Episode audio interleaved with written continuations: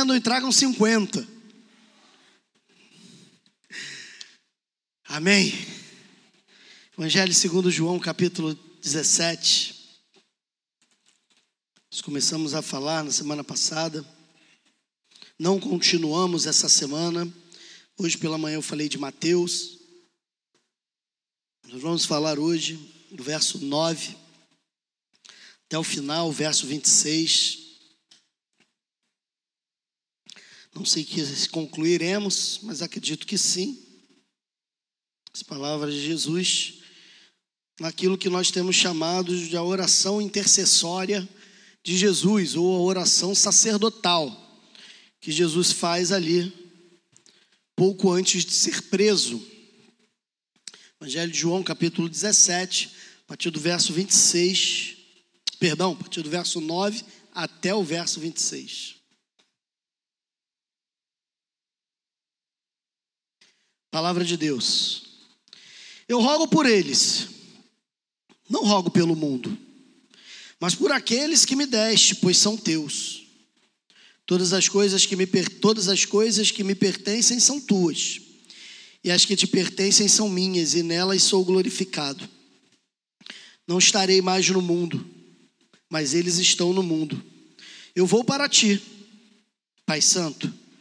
Guarda-os no teu caminho que me deste, para que sejam um assim como nós.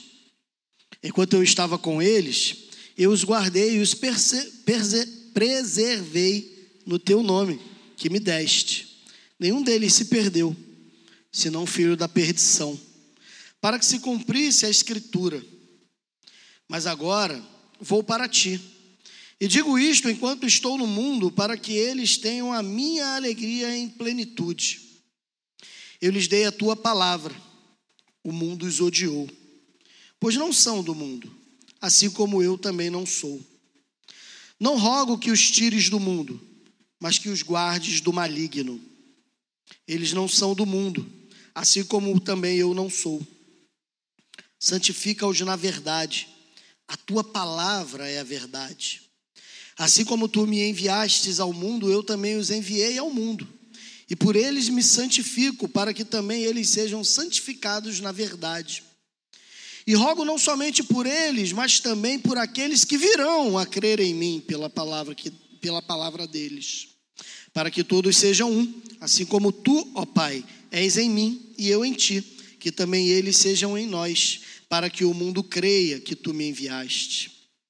Eu lhes dei a glória que me deste, para que sejam um, assim como nós somos um eu neles e tu em mim, para que eles sejam levados à plena unidade, a fim de que o mundo reconheça que me enviaste e os amaste, assim como me amaste. Pai, meu desejo é que aqueles que me deste estejam comigo, onde eu estiver, para que vejam a minha glória, a qual me deste, pois me amaste antes da fundação do mundo. Pai justo, o mundo não te conheceu, mas eu te conheço e estes reconheceram que tu me enviaste. Eu fiz que conhecessem o teu nome e continuarei a fazê-lo conhecido, para que o amor com que me amaste esteja neles e eu também neles esteja. Senhor, talvez essa seja a mais bela de todas as orações que já ouvi. Obrigado, Senhor, porque ao lê-la, me parece que o meu nome está aqui. Obrigado pela certeza de que Jesus orou por mim. E não só por mim, mas por todos aqueles que creem e crerão no nome dele. Que nesta noite, o teu Espírito Consolador, enviado por Jesus, dono de toda a verdade, nos conduza nessa reflexão.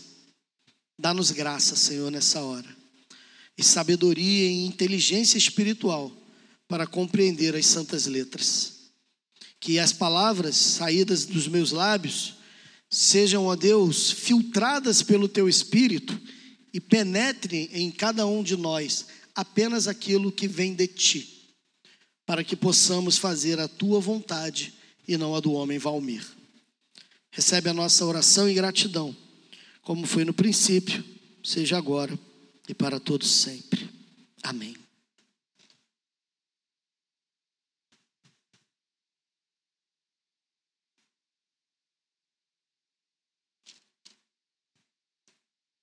Jesus começa o verso 9 dizendo: Eu rogo por eles. Nós estamos vendo hoje o que não era possível se ver no passado, uma guerra televisionada. A primeira guerra televisionada foi a Guerra do Golfo, em 1991. E nós estamos tendo o desprazer de poder ver isso acontecer novamente com Israel e ali o Hamas e tantos outros que vão se juntar a eles, como por exemplo o Hezbollah. E não ainda dentro necessariamente da reflexão dessa noite, mas eu fizemos hoje pela manhã e eu quero pedir a você que você leve essa oração para sua casa. Ore pelo povo judeu, o povo amado de Deus. Eu disse hoje pela manhã, repito, a minha teologia pouco tem a ver com Israel, mas o meu coração está completamente comprometido com eles, e eu creio, irmãos, ainda que sem fundamento, que existe algum propósito de Deus em Israel ainda. Existem algumas coisas que eu não consigo compreender na minha pequenez e limitação, mas que eu particularmente creio profundamente que Deus olha para Israel com um olhar ainda diferente. E eu acredito piamente, irmãos, que talvez, quem sabe, isso possa ser um dos primeiros sinais claros e evidentes da volta do Messias. Não estou afirmando, tá? Por favor. Não cabe a mim dar datas e tempos. Mas cabe a mim observar, como a palavra de Deus diz. E observando, penso que Israel é o termômetro desse mundo.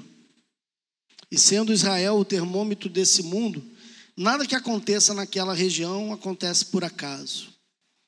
Há 12 dias atrás, se não me falha a memória, 12, 15 dias atrás, o primeiro-ministro israelita Benjamin Netanyahu, ele discursou na ONU. E estava e foi aplaudido de pé pelos líderes mundiais, porque ele estava pela primeira vez desde a década de 70 conseguindo costurar uma aliança com alguns países árabes, coisa que era sempre foi impensado e ele estava junto ali à ONU comemorando. E logo depois disso, duas semanas depois, a gente vê esses atentados. Não é à toa. Não é coincidência. Então, irmãos, orem por Israel. Coloquei no meu estado. Quero, deixa eu só abrir, continuar esse parênteses. Deixa eu ler um texto com os irmãos. Salmo 122. Abre sua Bíblia lá. Bota para gente, Daniel, por favor acho que é a partir do verso 4, se eu não me engano.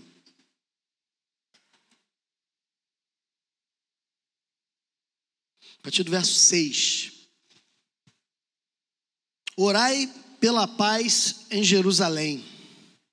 Prosperem os que te amam. Haja paz dentro dos teus muros e prosperidade em teus palácios. Por amor aos meus irmãos e amigos, direi: haja paz em ti. Por amor à casa do Senhor, nosso Deus, buscarei teu bem. Essa é a oração que Davi fez pela cidade de Jerusalém. Essa é a oração que nós também devemos fazer. Que haja paz em Jerusalém, em Israel. Amém? Eu rogo por eles. Que eles? Eles quem? Jesus está fazendo uma oração aqui pelos seus discípulos. Como eu disse a vocês, desde o capítulo 13, Jesus vem se despedindo deles, e à medida que essa despedida vai aumentando, o coração deles começa a entrar em aflição. A gente entra no capítulo 14 com Jesus dando uma palavra para que o coração deles não se perturbem, porque ele iria preparar um lugar. Mas ainda que Jesus conclame eles a não se perturbarem, ao mesmo tempo eles se perturbam, porque Jesus afirma que está indo para algum lugar para preparar esse lugar, como nós já falamos aqui há algum tempo atrás. Então o coração deles está aflito. Jesus nos promete o consolador no capítulo 16. Fala para eles da missão desse consolador, do Paráclitos, daquele que estará ao lado, daquele que vai caminhar junto. Ele fala sobre eles e aquilo começa a trazer uma paz ao coração deles, aquilo começa a dar uma tranquilidade. O capítulo 16, verso 33, ele termina justamente falando sobre isso. Eu vos tenho dito essas coisas para que vocês tenham paz em mim. No mundo tereis tribulações, mas não vos desanimeis, eu venci o mundo. Jesus termina o capítulo 16 gerando paz no coração daqueles homens. E agora Jesus não mais se dirige àqueles homens, mas Jesus se dirige ao Pai em oração. Afinal de contas, esse período, essa caminhada em comum, produziu entre Jesus e aqueles discípulos não só um senso de Senhor e, e, e servos, mas gerou neles uma relação de amizade. Nós vimos, por exemplo, que o próprio Jesus, no capítulo 14, ele diz isso: já não vos chamamos de, de servos, mas de amigos. A caminhada em comum, os três anos juntos, todas as lutas, as dificuldades, os problemas, mas também as alegrias, as vitórias e as conquistas foram partilhadas em comum. Comiam do mesmo pedaço, bebiam no mesmo copo, comiam no mesmo, do mesmo pão. Então isso produziu um senso de intimidade, de proximidade, de relacionamento profundo. Jesus, então, no verso 9, orando ao Pai, ele fala: Eu rogo por eles, Pai, eu estou pedindo em nome deles. Jesus está fazendo um papel de intercessor, de intercessão, que é justamente se colocar entre Deus e aquela pessoa e pedir a Deus em nome ou por aquela pessoa. E Jesus, no verso 9, começa por aí. E ele deixa claro: eu não estou rogando pelo mundo, mas por aqueles que tu me deste, por aqueles que pertencem a ti, mas que tu confiou cada um deles a mim. Eu estou rogando por eles. Jesus está orando justamente por aqueles doze, na verdade, talvez onze. E não só pelos apóstolos, mas ele também está rogando por aqueles que ali estavam em volta, que não eram os apóstolos, mas também eram seus discípulos. Jesus está clamando e falando para o Pai: Você me deu cada um deles, eles são teus. E mais uma vez a gente precisa reforçar uma ideia é, é, que alguns têm deturpado. Essa semana eu estava vendo ali um debate entre dois pastores, né? Eu não costumo ver isso, que eu acho que isso é, é, é procurar cabelo em ovo, é enxugar gelo. Não vejo muito sentido nesse tipo de, de discussão, de debate, acho contraproducente. Mas eu acho que às vezes faz parte um pouco da minha personalidade masoquista ficar vendo esse tipo de coisa. E aí eu fiquei vendo lá é, é, dois pastores debatendo, um arminiano e um calvinista, e o que era interessante, ou o que me chamava mais a atenção nas acusações daquele pastor arminiano que defende a perspectiva do cair da graça, do perder a salvação e que entende que ninguém foi eleito, que ninguém foi escolhido, é que as acusações que ele fazia sobre o pastor calvinista, e eu quero deixar claro que, apesar de me rotularem como tal, eu não sou calvinista, tá?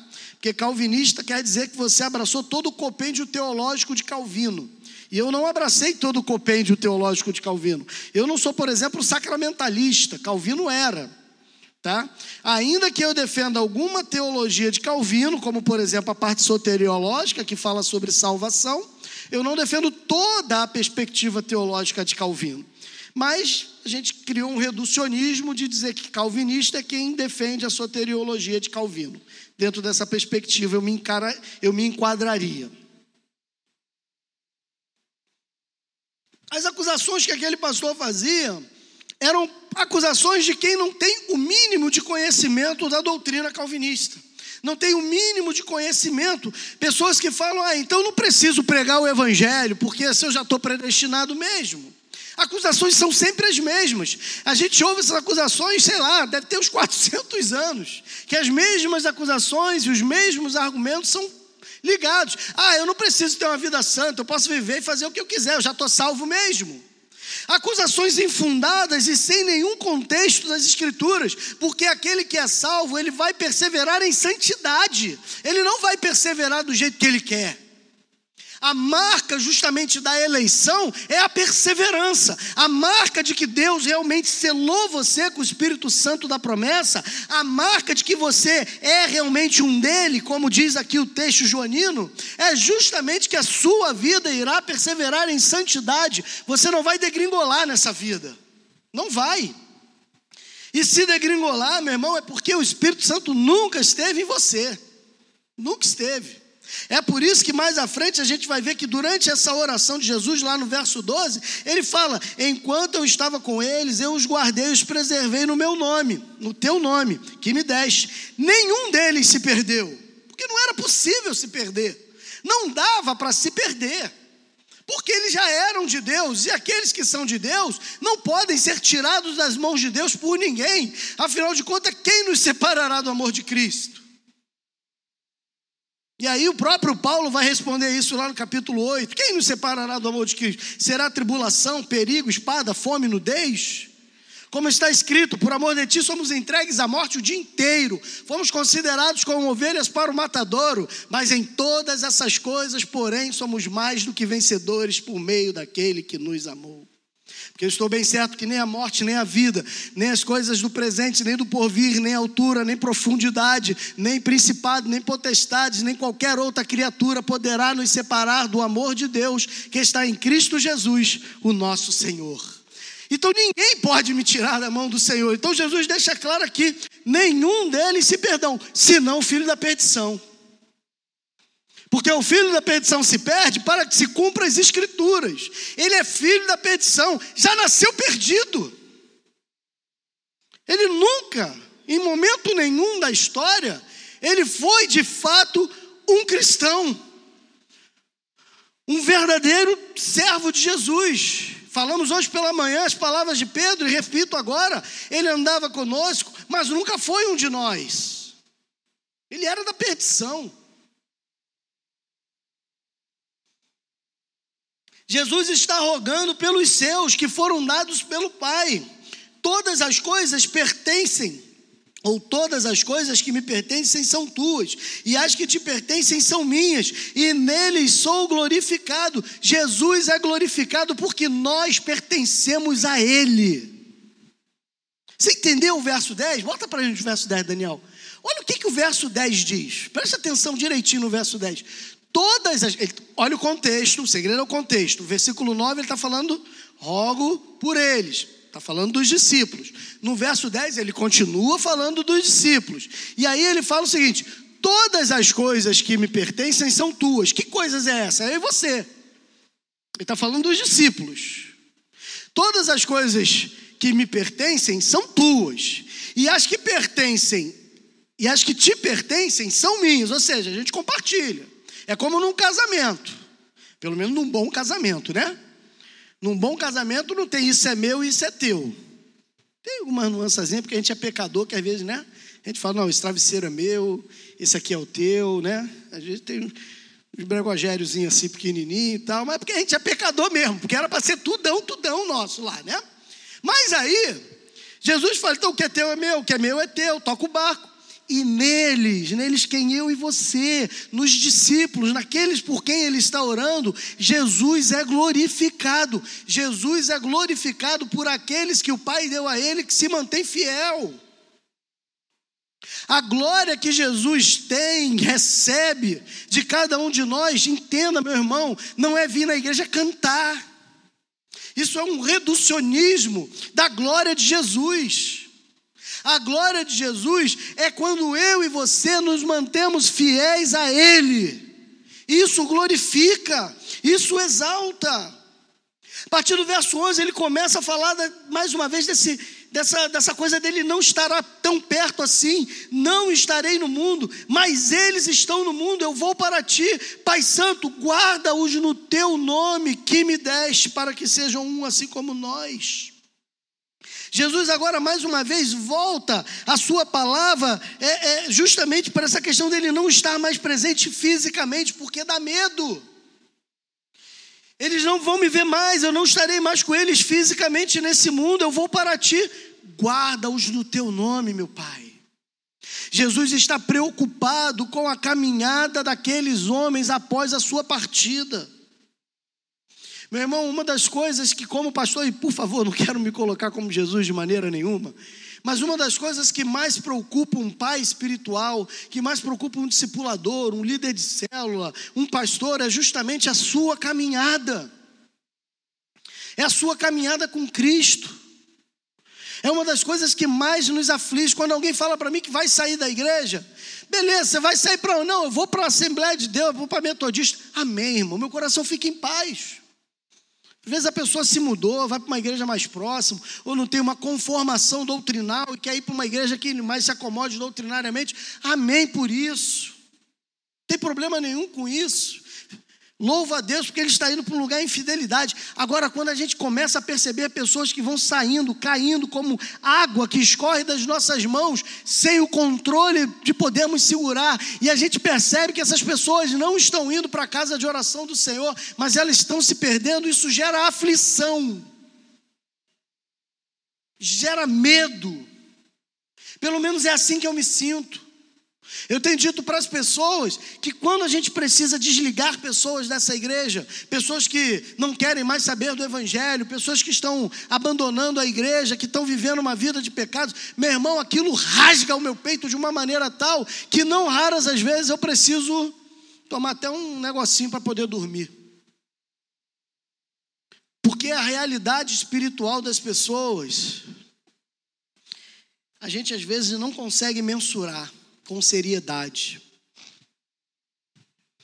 E eu tenho dito que se o Senhor levasse cada um crente, cada um de nós, um cada um, se o Senhor pegasse você espiritualmente, tem uns doidos que falam que Jesus fez isso lá, mas eu não acredito em nenhum deles.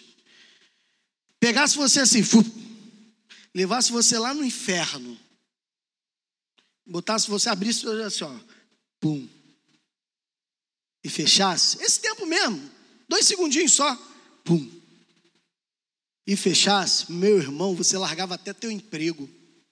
Tu ia ficar igual um louco, igual um lunático andando pela rua, igual Jonas devia andar lá em Nínive. Arrependei-vos, depois de 40 dias, Nínive será subvertida.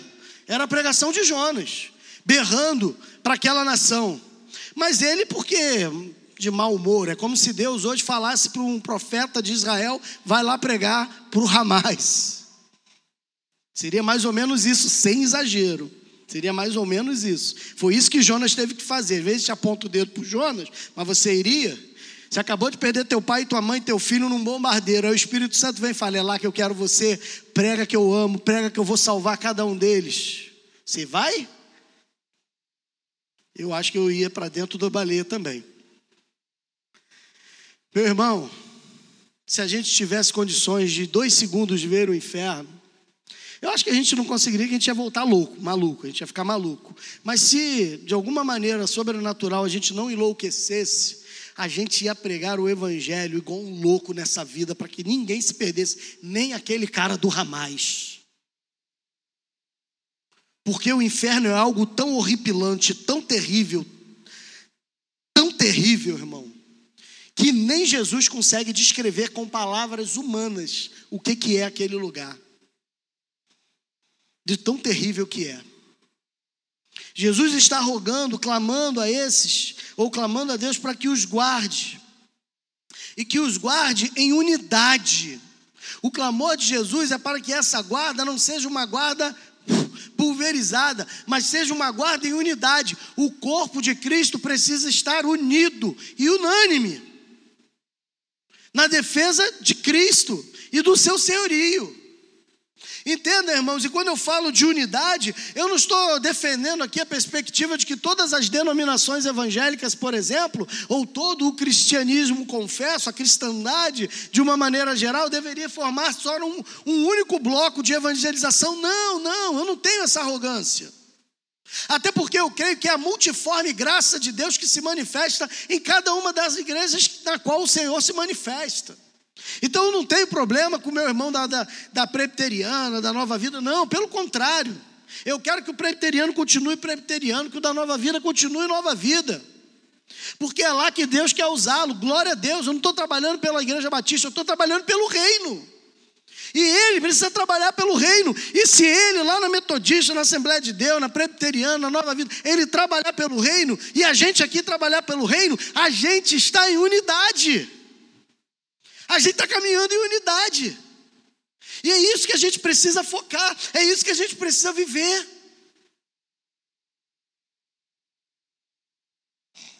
Eu me lembro quando fui lá para Minas, aquela viagem missionária que às vezes eu conto para os irmãos lá em Buiê, não havia trabalho batista lá. Então nós fomos apoiar uma Assembleia de Deus. E eu me lembro que quando cheguei na igreja, o pastor chegou para mim e falou assim: Pastorzão, eu não era pastor, eu era seminarista. Mas ele falou: Pastorzão, Pastorzão, deixa eu te falar uma coisa. Aqui é uma Assembleia de Deus. O senhor sabe como é que é o povo da Assembleia de Deus, né? Tem que brigar com o povo aqui para falar que é os glória a Deus, é os, é os aleluia, é a língua aqui. A gente meio que tem que se sobrepor na voz deles. Eu não, pastor, tô, tô ciente. Fica tranquilo. Mas ó, eu já conversei com o povo. Hoje, aqui a gente não é Assembleia de Deus, a gente não é batista, a gente é povo santo do Senhor. Falei, que coisa linda. Que coisa linda é isso. Que coisa linda é quando a gente recebe gente de outra denominação que a gente ceia junto. Isso é maravilhoso, isso é bom demais, porque é essa unidade que Jesus orou, para que eu e você sejamos um, assim como o Pai é um com Ele, e nós sejamos um com o Pai. É concordância naquilo que é essencial. Naquilo que é periférico, irmão, a gente pode divergir, não há problemas em divergir em coisas menores. O que importa é aquilo que é essência. Jesus é o Senhor da minha vida, único. Essa é a essência da nossa fé. Jesus continua na sua oração. E aí volta ao verso 12: Enquanto eu estava com eles, eu os guardei, os preservei no teu nome, que me deste, nenhum deles se perdeu, senão o filho da perdição, para que se cumprisse a escritura. Meu irmão, presta atenção: a gente às vezes está perdendo muito tempo com gente que não quer nada com o evangelho. E agora eu vou ser um pouco mais enfático nessa palavra, falei um pouco sobre isso hoje pela manhã na minha classe de novos membros e gostaria de repetir isso para a igreja. A gente vive um tempo aonde algumas pessoas que frequentam a igreja, que vêm à igreja, são feitas de louça. Pessoas que às vezes param de vir à igreja porque a irmã foi um pouco mais grossa, que a irmã deu um fora no irmão. Param de vir à igreja porque o pastor não foi visitar ele quando ele teve um, uma doença lá qualquer. Param de vir para a igreja porque o pastor sempre prega uma coisa muito dura, ele não prega uma coisa mais tranquila. Pessoas que param de vir e de estar em comunhão com os santos pelos motivos diversos da vida.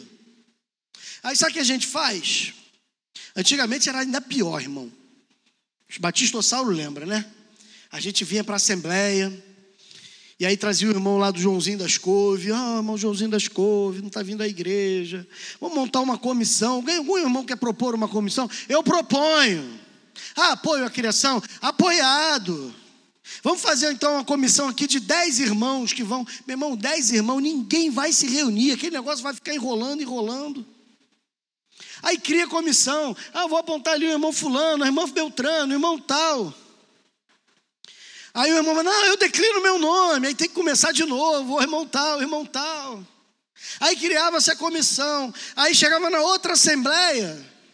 E aí, irmãos, relatório, não, pastor, esse mês não deu para a gente ir lá visitar o irmão e tal. Vamos deixar para o mês que vem. Ai, vamos deixar para o mês que vem. Aí no outro mês ia, visitava, pá, não sei o que, olha, irmão, não teve muito jeito não. Vamos criar uma outra comissão? Meu irmão, era um negócio quase infindável, que ele não ficava rolando na Assembleia um ano, dois anos até ser desligado. Meu irmão, preste atenção em nome de Jesus. Quem quer Jesus, segue Jesus. Quem não quer, não é a tua insistência ou a minha. Pode parecer dura a minha palavra, mas são palavras de Jesus. Me mostra um único texto que Jesus vai correndo desesperado atrás daquele que o abandonou. Um único só. Ou os apóstolos que sejam. A gente não vê isso. Sabe por que, que a gente não vê isso, irmãos? Porque quem é de Jesus não vai largar Jesus por nada, nem por ninguém, nem por circunstância alguma. Eu sei que talvez você esteja pensando, como todo mundo sempre pensa, na parábola da ovelha perdida, que Jesus deixou as 99 e foi atrás daquela ovelhinha que se perdeu. Meu irmão, lê o contexto. Segredo do texto é sempre o contexto. Vai entender o contexto da história? Jesus não está falando disso, por favor. Ovelha perdida não é o crente que está ali chateado porque o, o Eric bateu muito forte na bateria hoje, ele ficou com dor de cabeça no final do culto. Não é, gente. É aquela pessoa que foi ferida. Que foi ferida. É muito diferente. Então a gente precisa entender os contextos para que a gente não fique fazendo como fez no passado, perdendo um tempo hercúleo, um tempo que deveria estar sendo investido em vidas e que a gente não investe. O pastor Oswald Smith, um dos maiores missionários que tivemos nos anos do, do no século 20, ele escreveu no livro dele Paixão pelas Almas, década de 70. Se você foi reeditado, inclusive, agora, uns quatro anos atrás, se você puder, compre, é fininho. Que bênção aquele livro. Ele vai mudar a sua perspectiva sobre a evangelização mundial. Nesse livro, Oswald Smith ele fala assim: é uma covardia. Eu não lembro se ele usa essa expressão talvez seja a expressão minha, mas é uma covardia. A gente repete o evangelho diversas vezes para uma mesma pessoa que o rejeita, quando existem bilhões de pessoas no mundo que nunca ouviram uma única vez. A gente fica implorando uma pessoa para aceitar o evangelho, para voltar para o evangelho, para se reconciliar com o evangelho. Mas a gente não quer perder tempo pregando o evangelho para milhões de pessoas que nunca ouviram nenhuma. Agora há pouco tempo uma pessoa falou para mim, eu vi assim, né? Estava conversando na casa, e aí passou a pessoa espírita, e eu falei, já convidou para o PG? Não é daqui não. Já convidou para o PG? Não, não, porque é espírita. Ué, irmão, eu juro que eu fiquei tentando processar, porque às vezes o Tico e o Teco parece que entra em conflito. Aí eu fiquei, ué, eu acho que eu entendi alguma coisa errada. Deixa eu tentar entender. Ué, tem que convidar quem então? Se a gente não convida aquele que não conhece a Cristo, é quem que a gente convida? É para quem que eu falo do Evangelho então? Então, a gente está vivendo um, um momento de paradoxo, de contrassenso, de coisas tão absurdas, que me perdoem a dureza da palavra, mas que beiram a boçalidade. Essa é a verdade. Porque Jesus ele é enfático aqui. Nessa oração, a gente precisa voltar os nossos olhos para onde Jesus direcionou os olhos dele. Jesus não perdeu tempo com Judas. Quando Judas falou para ele assim, ó, quando Judas, perdão, falou não, quando Judas mete a mão no prato junto com ele, indicando quem ele era, Jesus vira e fala assim, sentado à mesa: vai e faz o que tu tem que fazer. Jesus nos segurou e falou: Não, Judas, peraí, peraí, vamos trocar uma ideia ali na parede. Chega aqui, vem cá, vem cá, vem cá. Rapaz, tem certeza, cara? É quanto tu vai ganhar lá? 30 moedas? Eu te dou 40. Pô, Judas. Jesus não negociou. Mas Jesus estava aberto à reconciliação, porque quando ele volta, já com a turba da traição, Jesus recebe um beijo dele e chama ele de quê? Você acha que Jesus estava sendo sarcástico? Eu não. Jesus estava estendendo a mão, amigo. Jesus estava dando para ele uma nova oportunidade. Nós sempre estaremos com a mão estendida para qualquer pessoa que abandonou o Evangelho na sua caminhada. Sempre. Não cabe a nós encolhermos as mãos, não cabe a nós virarmos as costas, não é isso que eu estou dizendo. O que eu estou dizendo é que a gente não precisa estar implorando. É isso que eu estou dizendo. Porque a gente perde tanto tempo, às vezes, visitando, procurando, ligando, marcando encontros com as pessoas que não querem o Evangelho. E às vezes as que querem, que estão aqui, às vezes no culto, que só Deus sabe, chorando por dentro, todo arrebentado por dentro.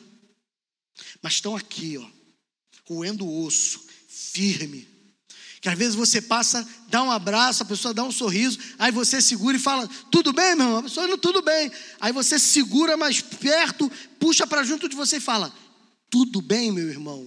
E a pessoa desaba. Já viu isso? Não raras as vezes eu vejo isso aqui.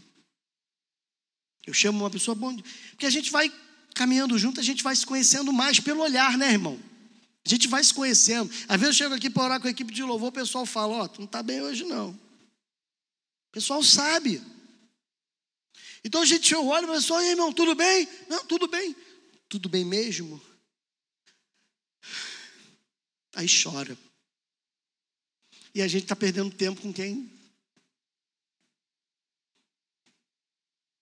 Não é assim não, irmão.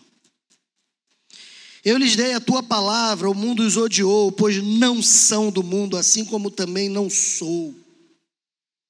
Olha que palavra que Jesus está falando aqui, meu irmão. Ele deu a palavra e o mundo odiou. Ele deu, ele confiou a palavra de Deus, a palavra do seu Pai a cada um de nós. Ele imprime essa palavra em nossos corações. No passado, as letras, as santas letras, eram gravadas em tábuas de pedra. É por isso que Jeremias, Ezequiel, eles vão dizer que Deus vai nos dar um coração de carne e vai escrever as suas leis no nosso coração. Porque aquilo não era impresso dentro de nós. Agora, com o Espírito Santo, as palavras do Senhor estão impressas dentro de nós. Nós somos as cartas para o mundo ler. Nós somos a Bíblia que o mundo lê. Nós é que somos. E sendo nós essa palavra viva, o mundo nos odeia. Por que o mundo nos odeia? Porque odiou Ele. Porque odiou Jesus. Hoje, a gente, dentro de um país como o Brasil, que é um país que vive a cristandade, que tem a sua maioria cristã, mesmo que não sendo cristãos praticantes, mas pelo menos cristãos nominais, há uma certa apologia e defesa do Cristo. Mas se você começar a viver de fato como Jesus viveu, eu quero ver se essa apologia continua. A apologia, ela é defendida porque o Jesus apregoado por essa nação e por esse mundo é um Jesus deturpado. É um Jesus modificado. Começa a levantar a bandeira que Jesus levantou no seu tempo, que você vai perceber o quanto odiado você será. É, o, o, os nossos jovens, uns anos atrás, fizeram um congresso e o tema do congresso era: é, e se ousássemos? E a ideia era: e se ousássemos ser como Jesus hoje? Essa era a ideia. Se nós ousássemos ser como Jesus hoje, como o mundo nos trataria? As bandejas de prata que estão diante de nós, só estão diante de nós porque o nosso evangelho não tem sido um evangelho confrontativo. Não tem sido um evangelho que denuncia o pecado e que exige daqueles que são os seus adeptos, e a palavra discípulo quer dizer adepto, né, matateias lá do grego tem esse sentido de adesão, de ser adepto. Esses adeptos da fé, eles precisam viver à medida que o seu mestre viveu. Nós vivemos? Nós vivemos à medida que Jesus viveu, porque se nós vivêssemos, receberíamos o mesmo tratamento que ele, Jesus, recebeu: ódio. Ódio.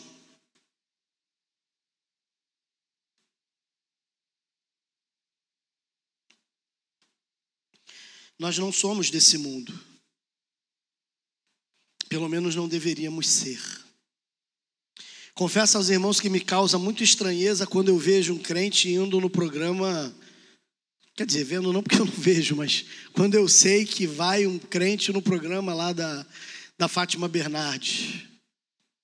Me causa estranheza. Quando vai um crente em, na Luciana Jimenez. É Jimenez, né? Me causa estranheza ver crentes que vão nesse tipo de programa aonde o evangelho não será proclamado, ele será achincalhado. Você acha que eles convidam um cantor gospel ou um pastor porque eles querem mostrar a beleza do evangelho da graça de Deus? Vocês acham mesmo isso? Não, Vomir, mas é uma oportunidade, é, de, de dar um mau testemunho. Conta-se nos dedos, às vezes, que um desses foi num desses programas e, de fato, deu um testemunho relevante que valia a pena ser ouvido. Conta-se nos dedos. Quem não se lembra, quer dizer, a maioria talvez não se lembre, mas os mais velhos aqui certamente se lembrarão. Lá na década de 90, meados da década de 90, quando a Aline Barros estava bombando com consagração, cantamos hoje pela manhã. E aí ela foi convidada aí no programa de final de ano da Xuxa.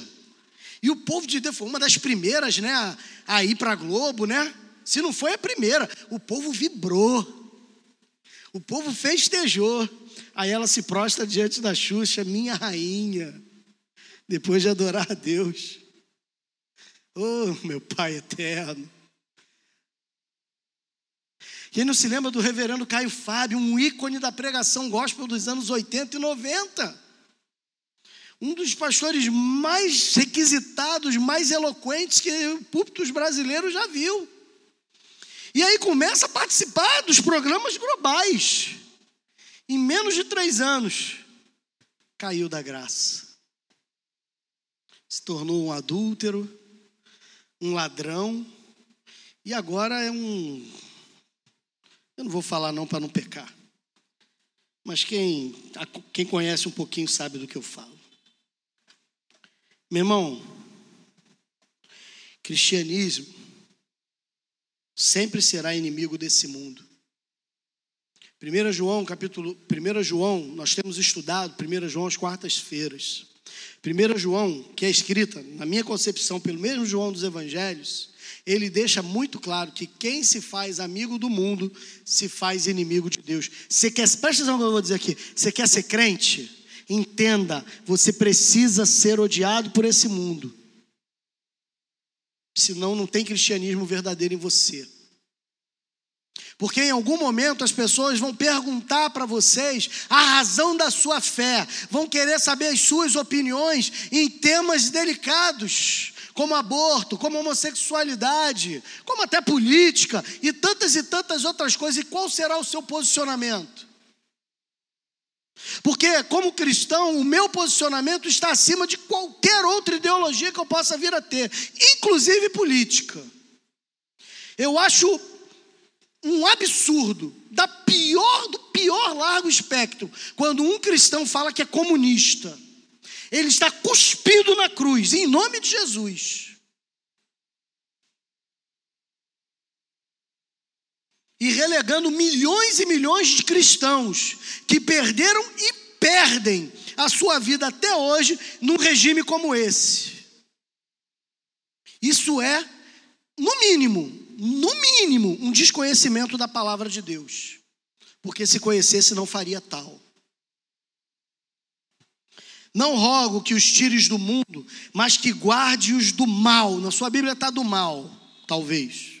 Aqui a Bíblia traz maligno. Sabe por que ela traz maligno? Porque a expressão, a tradução é a mesma, é igual lá na, na é a mesma palavra da oração do Pai Nosso. Não vos deixeis cair em tentação, mas livres do mal. Mal ali pode ser traduzido como maligno. E eu, particularmente, agora um estudante de grego, né? Estou orgulhoso de mim. Eu defendo a tradução maligno. Por quê? Porque me parece que os adjetivos dados são pessoais e não neutros. Então ele não está, Jesus não está falando apenas para guardar do mal, da maldade dessa vida, mas para guardar do diabo. Notem que ele está falando que o mundo nos odeia, e logo em sequência ele fala, por causa do diabo, do maligno. Então, Jesus está fazendo uma oração para que nós sejamos guardados por Deus nesse mundo, mas também pelas forças espirituais da maldade, como Satanás. Satanás não é o inimigo de Deus, Satanás é o nosso inimigo. Deus não tem rival. Deus não tem rival. A gente comete um erro absurdo quando a gente acha que alguém pode rivalizar com Deus. Deus não tem rival, Deus é nosso inimigo, ele não é rival de Deus. Porque Deus, a palavra de Deus fala lá em Tessalonicenses, que pelo sopro da sua boca ele vai desfazer o inimigo. Deus não tem inimigo. Deus, quando olha ele vai assim: ó, acabou o diabo. Acabou o diabo. Deus não, Deus não vai degladiar com o diabo. É por isso que Deus fala assim: vai lá, Miguel, resolve isso aí. Porque se Deus entrar no negócio, vai assim, ó, um peteleco. Às vezes, quando eu estou brigando com a Sara ou com a Letícia, eu dou só um peteleco. Tem. Eu dou só um peteleco só. Ai, pai, às vezes até chora com o peteleco. Imagina um peteleco do Senhor. Meu Deus. Santifica-os na verdade, a tua palavra é a verdade.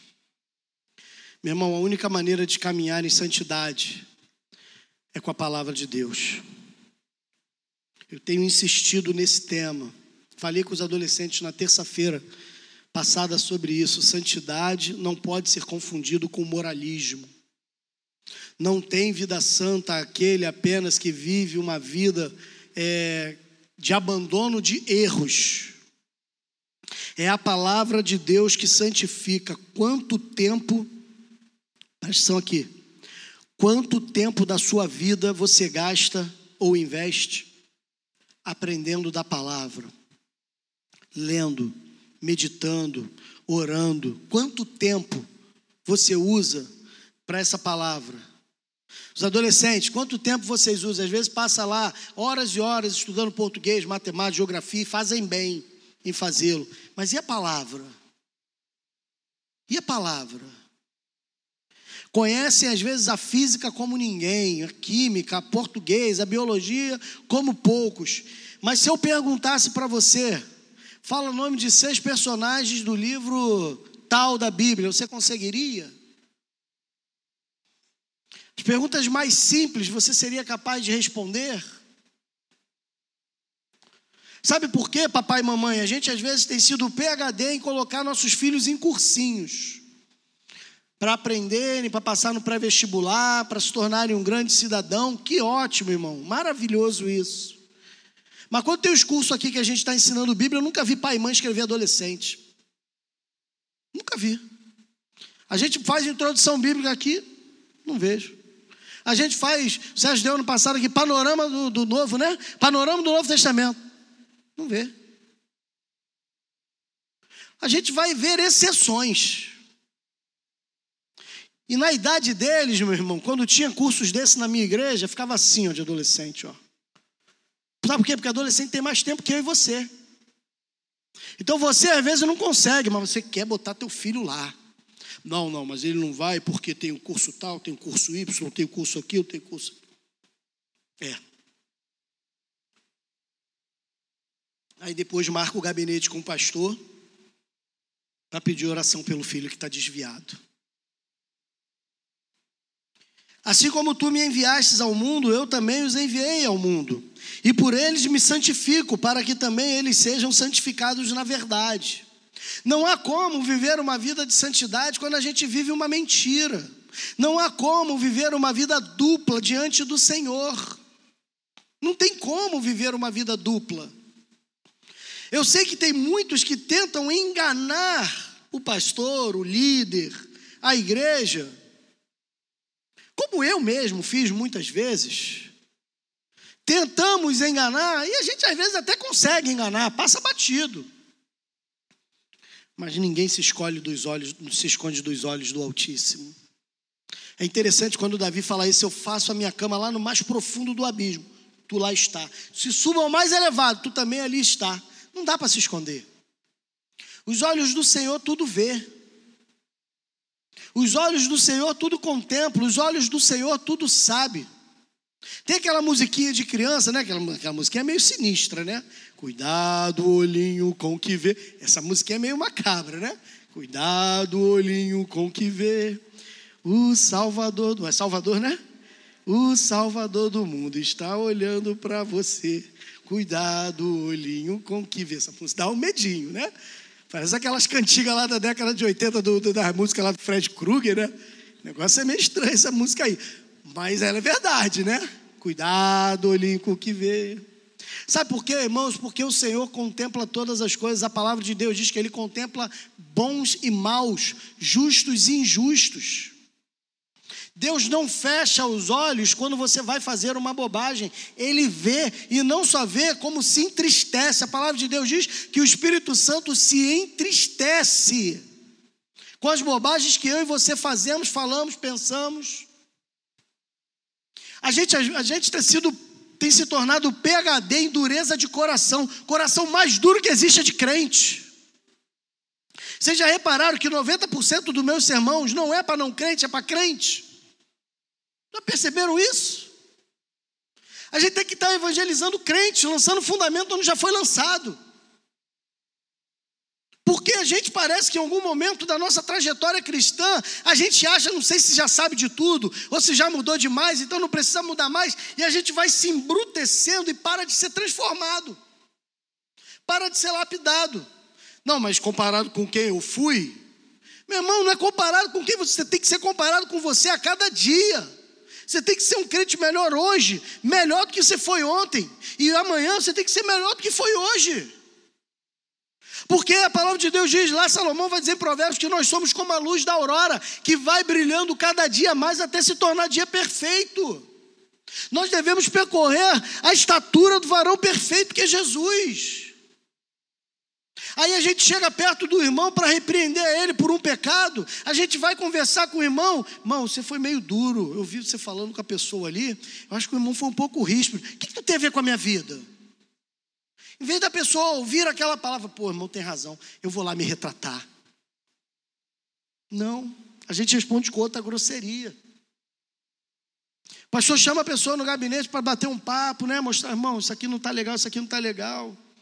Aí a pessoa sai com raiva, às vezes nem volta.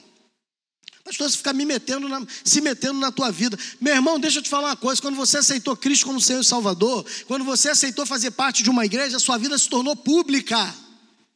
Você agora é um livro aberto que qualquer um pode ler. Se você quer manter a sua vida fechada, você está no lugar errado. Porque a igreja é comunidade. Sabe o que quer dizer a palavra comunidade? Comunhão, aquilo que é comum a todos. A sua vida é comum a mim, a, sua, a minha vida é comum a você. Sabe qual é o segredo que eu tenho? Nenhum. Eu não tenho segredo. Por isso que quando eu fazia, ano passado eu fiz, esse ano eu não fiz, algumas pessoas reclamaram, vou fazer ano que vem, o pão, café e pastor.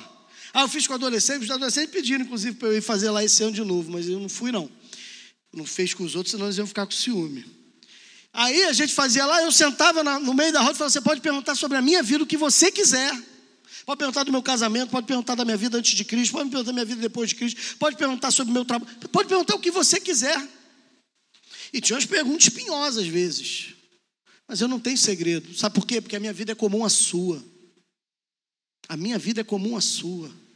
A gente precisa aprender a ser repreendido. Não foram poucas as vezes que as pessoas me pararam e falaram assim: Pastor, posso falar com você? Pode. E me desceram o cajado, irmão, me escovaram. Claro que com carinho, com amor, com respeito. Mas, pastor, eu não gostei, o senhor fez isso, falou isso, papapá.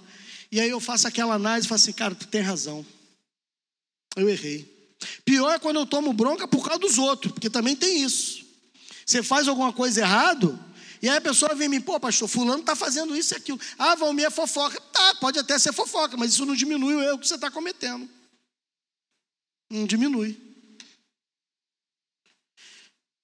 Verdade, irmãos, está acima de qualquer coisa.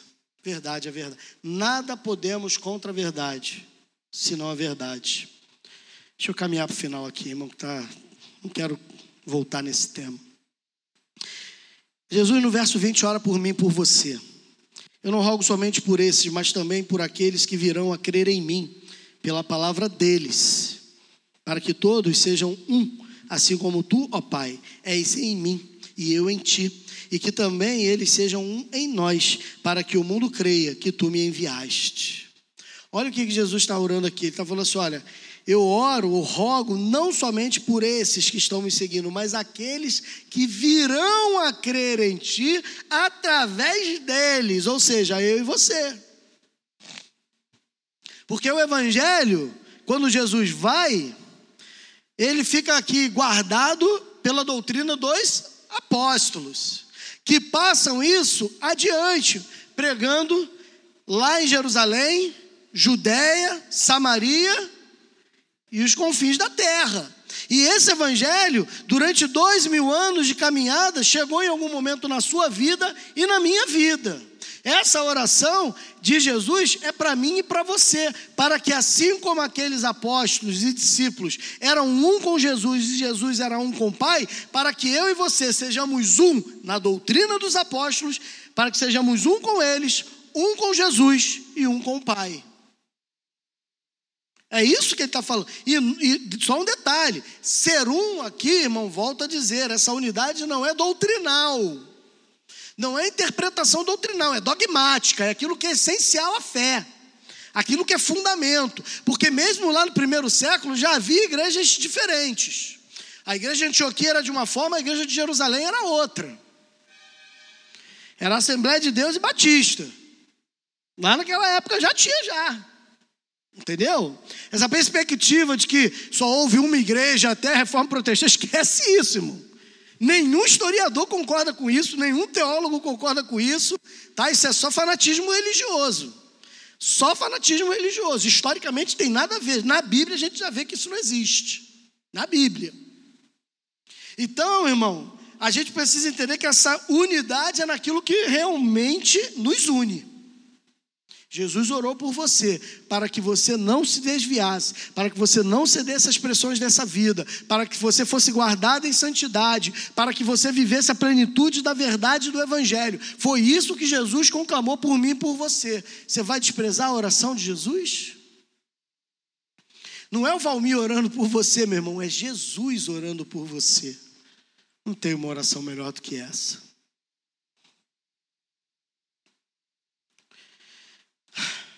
Verso 24, perdão, 23. Eu neles e tu em mim, para que eles sejam levados à plena unidade, a fim de que o mundo reconheça que tu me enviaste e me amaste, assim como me, e os amaste, assim como me amaste. Pai, meu desejo é que aqueles que me deste estejam comigo onde eu estiver, para que vejam a minha glória, a qual me deste, pois me amaste antes da fundação do mundo. Olha que palavra linda. Você entendeu o que Jesus está dizendo aqui, Senhor? Ele está falando assim, Pai, o meu desejo é que esses que você me deu, você e eu, você e eu, estejam comigo e vejam a minha glória que eu tenho junto a ti antes da fundação do mundo. Jesus está intercedendo para que eu e você sejamos aceitos no lar celestial. Olha que coisa linda. Jesus está orando ao Pai: Pai, abre os portões dos céus. Pai, tira os querubins da porta do Éden. Deixa que eles entrem novamente na tua presença. Deixa que eles contemplem toda a glória que eu tenho junto contigo antes mesmo que o mundo existisse. Deixa que eles vejam isso. Deixa que eles contemplem toda a magnitude de quem eu e tu somos, ó Pai. Deixa que eles vejam toda a beleza e grandeza de quem nós somos. Esse é o convite de Jesus, na verdade, esse é o pedido de Jesus para o Pai. Para que eu e você possamos desfrutar daquele lugar de delícias.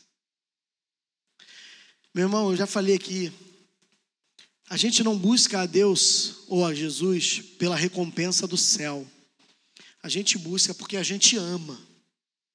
A gente não está atrás de troféu e recompensa, a gente está atrás do alvo do nosso amor, que é Jesus.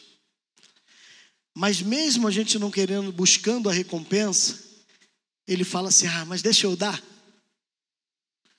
E ele nos recompensa com a sua presença eterna. É maravilhoso poder pensar na perspectiva de viver eternamente contemplando a grandeza de Deus e toda a plenitude de Jesus. Mas também é desesperador pensar naqueles que não estarão lá. Pai justo, o mundo não te conheceu, mas eu te conheço. E estes reconheceram que tu me enviaste. E fiz que conhecessem o teu nome, e continuarei a fazê-lo conhecido, para que o amor com que me amaste esteja neles e eu também neles esteja. Jesus termina dizendo a sua, na sua oração que o mundo não conheceu o Pai, mas que ele conheceu. Eu e você também não conhecemos o Pai, não em toda a plenitude de quem Ele é. As palavras de Paulo dizem isso de uma maneira muito linda, quando ele fala lá do Deus, do Deus invisível, do Deus né, que está no seio do Pai. João fala isso também, primeira é, Colossenses 1,15, né?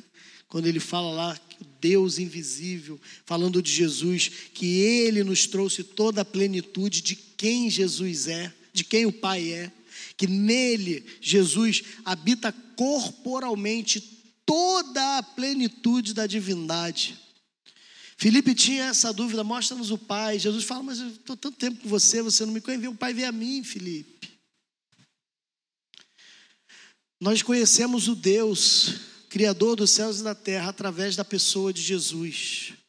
Não dá para conhecer Deus o Pai, se não for através de Deus o Filho. Não dá para entender toda a plenitude de quem Deus é, sem entender toda a plenitude de quem é o filho. Não dá. O filho é que revela quem é o pai. João capítulo 1. O Deus unigênito que está no seio do Pai é quem nos revelou. É Jesus, nosso Senhor. É em Jesus que Deus se faz conhecido nesse mundo. Ele é o Emanuel, o Deus conosco. Meu irmão, Jesus orou por eu, por você, para que nós fôssemos santificados na verdade, para que nós andássemos na verdade, para que nós nos resguardássemos desse mundo. Foi a oração de Jesus por nós. Como eu e você vamos encarar essa vida daqui para frente? Na segunda-feira, adolescente, quando você estiver na escola, como é que vai ser? Depois de ser bombardeado com sobre santidade, como é que vai ser a tua vida? Igual? Da mesma forma? Porque um crente bagunceiro é complicado, né? Um crente que não respeita limites é complicado. Um crente que não tira notas boas é complicado. Não estuda, não dá bom testemunho. É difícil isso. Um filho que não respeita pai e mãe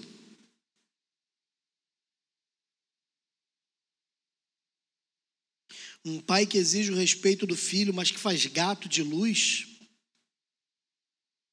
que faz coisas erradas na frente do filho e manda ele calar a boca. E tragam 50. Amém. Evangelho segundo João, capítulo 17. Nós começamos a falar na semana passada. Não continuamos essa semana. Hoje pela manhã eu falei de Mateus. Nós vamos falar hoje do verso 9 até o final, verso 26. Não sei se concluiremos, mas acredito que sim. As palavras de Jesus, naquilo que nós temos chamado de a oração intercessória de Jesus, ou a oração sacerdotal, que Jesus faz ali pouco antes de ser preso. Evangelho de João, capítulo 17, a partir do verso 26, perdão, a partir do verso 9 até o verso 26. Palavra de Deus. Eu rogo por eles, não rogo pelo mundo, mas por aqueles que me deste, pois são teus. Todas as coisas que me todas as coisas que me pertencem são tuas. E as que te pertencem são minhas, e nelas sou glorificado. Não estarei mais no mundo, mas eles estão no mundo. Eu vou para ti, Pai Santo. Guarda-os no teu caminho que me deste, para que sejam um, assim como nós. Enquanto eu estava com eles, eu os guardei e os preservei no teu nome que me deste. Nenhum deles se perdeu, senão o filho da perdição, para que se cumprisse a escritura. Mas agora vou para ti. E digo isto enquanto estou no mundo, para que eles tenham a minha alegria em plenitude. Eu lhes dei a tua palavra, o mundo os odiou, pois não são do mundo, assim como eu também não sou. Não rogo que os tires do mundo, mas que os guardes do maligno. Eles não são do mundo, assim como também eu não sou. Santifica-os na verdade. A tua palavra é a verdade. Assim como tu me enviastes ao mundo, eu também os enviei ao mundo. E por eles me santifico, para que também eles sejam santificados na verdade. E rogo não somente por eles, mas também por aqueles que virão a crer em mim pela palavra, que, pela palavra deles, para que todos sejam um, assim como tu, ó Pai, és em mim e eu em ti, que também eles sejam em nós, para que o mundo